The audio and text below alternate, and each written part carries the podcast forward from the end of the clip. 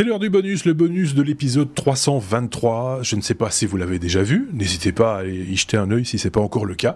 Euh, mais vous pouvez euh, rester avec nous les 15 minutes. Il n'y a pas de tenant ou aboutissant par rapport à l'épisode euh, auquel se rattache ce bonus. Donc pas besoin de prérequis. Le seul truc, c'est qu'effectivement, on retrouve les mêmes, la même brochette de chroniqueurs. Hein. D'un côté, Picabou. Salut Picabou.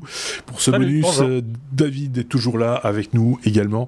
N'hésitez pas à vous abonner à ce podcast sur la plateforme que vous voulez. Euh, n'hésitez pas également à y mettre, euh, si c'est possible, des pouces, des étoiles, etc. pour euh, dire que vous aimez bien et pour partager également votre trouvaille avec avec vos amis ou avec d'autres personnes. voilà, c'est le bonus. la démarche est un petit peu particulière. C'est les trucs en plus qu'on n'a pas dit dans l'épisode. Forcément, on n'avait pas le temps, mais qu'on va vous dire en 15 minutes chrono et même un peu moins maintenant parce que j'ai fait un petit peu long mon introduction. Je vais directement passer la parole à Picabou pour parler des 43 façons, 47 pardon, façons de fabriquer un avion en papier. Oui, c'est c'est la petite news euh, rigolote, euh, alors technologique à l'ancienne, on va dire. Oui, c'est ça. Euh, si vous aimez les avions en papier, voilà, low tech. Si vous aimez les avions en papier, je suis tombé, alors je ne sais plus par quel biais, sur ce site qui oh, décrit les 47 façons, alors étape par étape pour chacune des façons de fabriquer un avion en papier. Voilà, c'est bête, c'est rigolo. Moi, moi, je trouve, je trouve ça absolument extraordinaire de faire ce genre de petites choses. Euh, ça va du, du facile, euh, donc du easy au hard. en, en, termes de, de, difficulté de fabrication euh, et chaque euh, et quand vous cliquez sur la vignette ben vous avez chaque étape de fabrication de, de l'avion en papier de l'avion en papier alors moi je sais en plier un, euh, enfin à mon avis plusieurs sur les faciles, à mon avis j'en connais certainement un ou deux mais que je ne fais jamais. Et quand je fais euh, pour amuser euh, la galerie un, avion en, papier, en général c'est The Bird, c'est un difficile que je vois ici, c'est celui-ci, je pense, mais c'est un peu ce que moi je fais est un petit peu différent, c'est un petit peu hybride.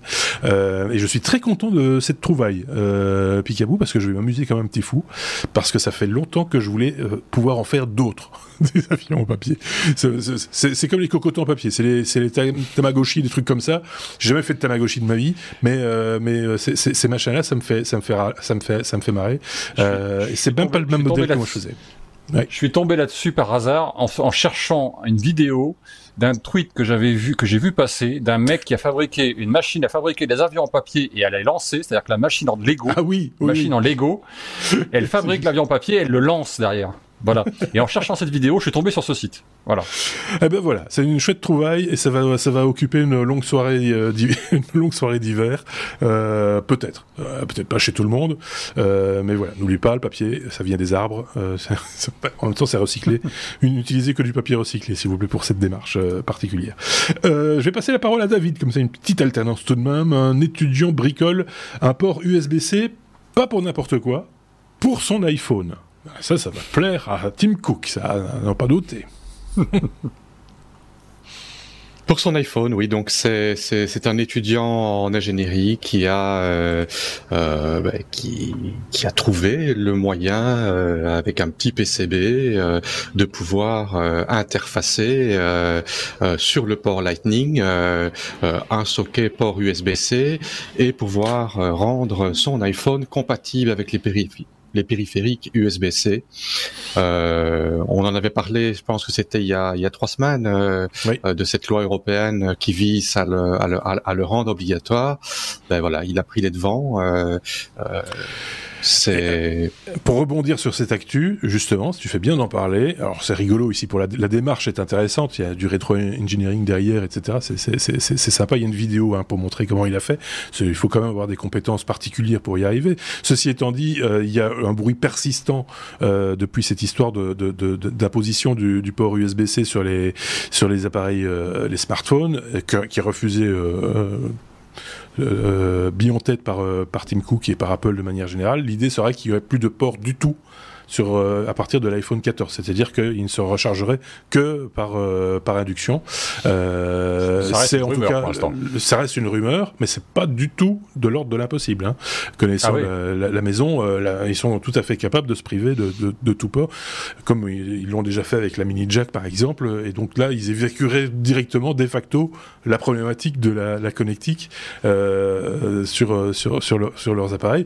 Et tout le reste se ferait par euh, Bluetooth, euh, etc. Quoi. Donc c'est à voir. éventuellement. on verra bien. C'est un peu particulier quand même, mais il, a mis six mois, si j'ai bien lu, hein, pour à développer son truc. Hein, oui, c'est pas faire la modification. Hein. Oui, il a bossé le mec là. Et heureusement qu'il a bossé assez vite, parce que si, ça se trouve, demain, il, ce sera, ce sera des obsolètes. donc, donc euh, euh, voilà. Euh, tiens, Picabou, euh, des hologrammes avec des ondes de lumière. C'est nouveau, ça. Oui. Euh, c'est une société qui s'appelle, enfin une start-up pour être précis même d'ailleurs, qui s'appelle Lightfield. Voilà, mm Lightfield Lab. Lab suis nul en anglais. Hein. Vous avez vu mon accent euh, shakespearien, c'est absolument gigantesque. euh, euh, qui euh, qui a créé un écran euh, qui euh, lui permet de gérer les longueurs d'onde de la lumière. Mhm. Et grâce à cette longueur d'onde de lumière, il, ça leur permet de générer des hologrammes qui ne sont pas des hologrammes, des faux hologrammes, comme il est dit dans l'article, euh, comme on voit souvent, c'est-à-dire des hologrammes. Euh, on, avait des, petits, euh, des petits accessoires il y a quelques années. On mettait ça sur le téléphone et vous savez, c'était quatre glaces qui étaient en, pyramide, inversées sur le téléphone. Et quand vous mettez une image particulière sur l'écran, ça vous faisait une espèce d'hologramme sur le reflet des quatre glaces. En gros, c'est ce que font les hommes politiques, en gros, sur les, dans leurs conférences, etc. Ceux qui avaient en France certains hommes politiques qui ont utilisé ça, c'est un peu le principe. Là, c'est pas ça. Là, c'est un vrai hologramme, c'est-à-dire que ça sort de l'écran. En gros, quand vous tournez autour de l'écran, quand vous quand vous tournez autour de quand vous faites 180 degrés, vous voyez tourner vous tournez autour de l'image. Il y a une vidéo qui montre un, un, un, caméléon euh, vu. Alors évidemment, ça rend mal puisque c'est pas la réalité. C'est une vidéo, donc forcément, on a du mal à se rendre compte. Oui. Mais ça a l'air d'être assez impressionnant en termes de qualité. J'ai trouvé juste un petit peu flou. Voilà. Je trouve que sur la vidéo, le caméléon ressemble, est un petit peu flou par rapport à, une, à quelque chose qui serait plus précis, plus détaillé, etc. Mais sinon, c'est assez prometteur, je trouve. C'est le genre de choses qu'on voit aussi euh, dans certains films de science-fiction. On vous montre la galaxie, euh, regarde l'étoile, machin, etc. C'est vrai que d'un point de vue, euh, l'hologramme d'un point de vue, d'un point de vue didactique, te, permet de, de, montrer, de faire des démonstrations en médecine, par exemple, des choses comme ça, pouvoir montrer en, trois dimensions des organes ou, ou autres. Je pense à l'imagerie médicale, ça pourrait aussi occasionner des avancées intéressantes en imagerie médicale, par exemple, avant une opération chirurgicale Mm-hmm. On le fait déjà, mais sur des écrans. Hein. La, vision en 3D euh, permet, permet aujourd'hui de, pour un chirurgien par exemple, déjà, euh, et la pression 3D aussi d'ailleurs rentre en ligne, en ligne de cause euh, dans, la, la, façon de voir ce que l'on va toucher du bistouri en fait, hein, avant, avant de le voir vraiment. donc tout ça, ça, ça, a un intérêt effectivement. J'ai l'impression que tout ça doit encore évoluer et on est, c'est pas encore abouti. Euh, de, manière, euh, de manière globale, mais ça avance. Ah, c'est euh, quand même une des versions, une des versions les plus approchantes d'un vrai hologramme que j'ai vu jusqu'à maintenant. Enfin, moi pour moi. On vous met, euh, comme toujours, hein, c'est comme un épisode classique, on vous met toutes les références des articles dont on vous parle, puisque c'est une revue de presse. Ici, c'est un petit bout de revue de presse euh, qu'on vous propose, et euh, on vous met les liens, évidemment, pour vous rendre compte vous-même. Allez jeter un petit coup d'œil, c'est encore plus simple, évidemment. On avance vite dans ce bonus. J'ai l'impression, on n'a jamais été aussi vite dans un bonus, mais on a encore des choses à dire. N'ayez crainte, parce qu'on est des grands bavards. D'ailleurs, Picabou, je vais... Non, David, j'ai envie, de... envie de parler à David. David... 24 millions de dollars volés via un hack, et c'est pas n'importe où, un hack du presse-papier. Bête truc, quoi. De Windows. De Windows, ouais. C'est quand même très amusant. De Windows. amusant. oui, bah je vais dire c'est euh, c'est une petite news parce que euh, bah, des hacks de crypto-monnaie, euh, on en entend c'est comme la rubrique des chiens écrasés, quasiment. Il y en a tous les jours. euh... Dans certaines sphères, on va dire. Oui, pas partout. Mais, mais c'est vrai. On en voit souvent. Euh, mais bon, voilà. Donc, euh, ce sont des hackers qui ont euh, trouvé le moyen d'exploiter le presse-papier de Windows. Donc, cet emplacement mémoire, quand on fait un copier-coller, l'emplacement temporaire qui stocke toutes, ces, toutes ces informations. Euh, bah, ils ont mis au point un malware qui exploite ça et qui détecte euh, certains euh, euh, certaines chaînes de caractères quand on fait un copier-coller d'une adresse d'un wallet Bitcoin et ils ont apparemment réussi leur coup parce qu'ils ont déjà réussi à voler 24 millions de dollars en crypto-monnaie. Oui, bah c'est malin. c'est bien payé, mais c'est malin. C'est euh, mais c'est très bien payé. Effectivement. Euh, allez, dernière news pour euh, conclure. Un peu de rêve, un peu de pollution aussi, il faut bien le reconnaître. Euh, un saut de puce, celui du, du personnage qu'on aime tous bien beaucoup, euh, c'est le Captain Kirk quand même. Hein. On est content pour lui, il faut faut le dire. Son saut de puce dans, dans, dans l'espace, il était ému en plus, 90 ans, imaginez-vous. Et, tout ce qu'il connaissait de l'espace, c'était l'Enterprise. et téléchargez moi et, et, téléportez-moi, euh, Monsieur Spock. Et voilà. Donc tout ça, c'est, il est passé de la fiction à la réalité euh, à l'occasion de ce, ce, ce, saut de puce dont tu voulais nous parler, Picabou. Oui, euh, c'est euh, le capitaine Kirk, donc évidemment, qui a remis le couvert et qui s'est envoyé en l'air euh, quelques dizaines d'années après Star Trek, où il avait déjà des conquêtes euh, plein la série, n'est-ce pas? Euh, Et là, il a remis le couvert grâce à, Jeff Bezos et à, à Blue Origin, donc la société de Jeff Bezos, le créateur d'Amazon, qui lui a permis à 90 ans euh, bien sonné. Hein. Je crois que c'était son anniversaire d'ailleurs. Oui, je euh, pense. De, euh, voilà, c'est ça. D'aller dans l'espace pendant deux à trois minutes, puisque objectivement, même si le lancement, du, enfin la, totalité du vol dure 11 ou 12 minutes, je crois, la, la, la, partie espace, donc au-dessus de la, ligne de Karman, au-dessus des 100 km, ça dure 2-3 minutes. Voilà, ils sont en apesanteur à ce moment-là. Et bah donc, le capitaine Kirk est allé dans l'espace. Voilà, c'est officiel.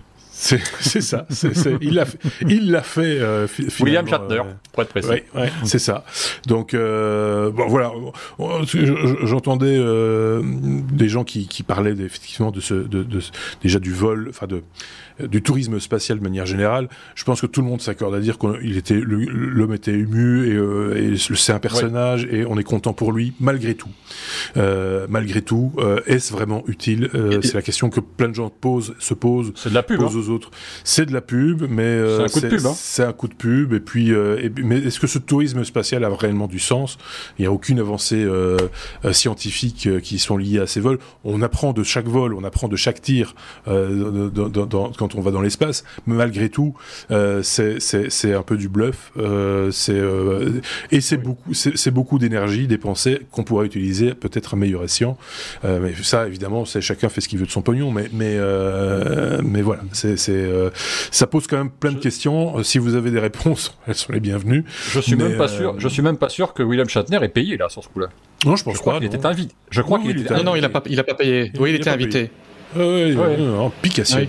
euh, ouais, parce qu'après, j'ai...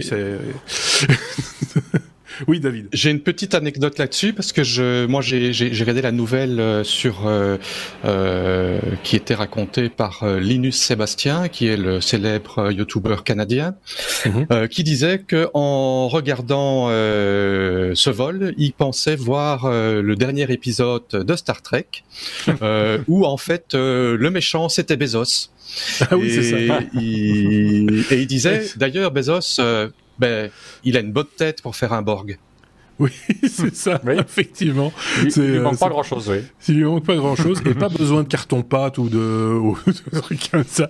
Ça, ça, ça, ça le, ça, ça, ça le fera euh, complètement. Ben voilà, euh, c'est une expérience de plus euh, pour pour le pour comment c'est son, son, nom complet c'était James Sticker, c'est ça? Oui, mais c'est ah, James Sticker, ouais, c'est ça. James Sticker, c'est ça. donc James Tiberius Kirk. Kirk. Exactement, voilà.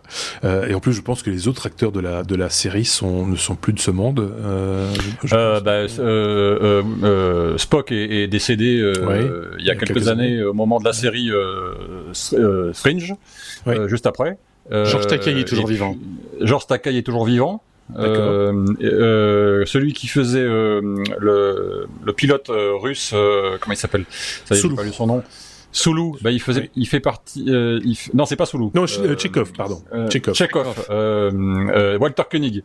Donc fait un rôle dans la série dont je vous ai parlé dans l'épisode 323. D'accord. Allez voir. Il a un rôle récurrent dans la série et il est toujours vivant. Euh, Voilà, et il a même fait partie des participations dans euh, certains d'entre eux ont fait des participations dans Big Bang Theory, par exemple, des choses comme ça. Ah oui, c'est juste, effectivement. Maintenant que tu le dis, euh, oui, tout à fait. Donc c'est pas tout à fait exact ce que ce que je disais. Voilà donc pour conclure ce, ce bonus, mes amis, on va se retrouver très bientôt. La semaine prochaine, pour les habitués, évidemment, ce sera l'épisode 324. quant à Picabou et David, vous les retrouverez l'un et l'autre à l'occasion d'autres épisodes à suivre évidemment dans les, semaines, les mois qui viennent. Passez une excellente semaine. On se dit à très bientôt. Prenez soin de vous, prenez soin des autres. Salut